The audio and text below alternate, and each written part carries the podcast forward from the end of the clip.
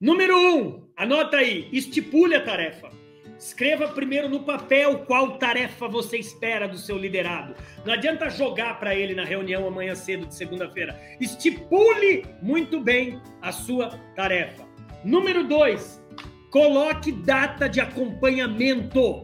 Esse é o principal erro de empresários, empreendedores e gestores e líderes que eu, que eu vejo nas minhas mentorias. Não acompanham o liderado. Você quer aprender a delegar? Acompanhe. Sabe o PDCA? O Plan, Do, Check, Act. O Plan, Do, do é, é, Plan, Do, Check, Act. O PDCA que o Vicente Falcone traz para gente todos os dias. Vicente Falcone, para quem não conhece, o mineirinho, né, da INDG, que é exatamente ele é, é, ele é livre docente na Universidade de Harvard. De Harvard, meu amigo. Ele fala sobre o PDCA. O que o líder brasileiro erra é no C do cheque. Então você tem que ter uma data de checagem, de acompanhamento. Você está gerindo sua equipe, você está checando qual dia. Se você deu uma tarefa na segunda-feira, meu irmão, quarta-feira você tem que checar. Ou na terça, na, na, na, na, reunião eh, vespertina, você tem que checar. Eu lembro muito bem quando eu era gerente de marketing e vendas da Ambev,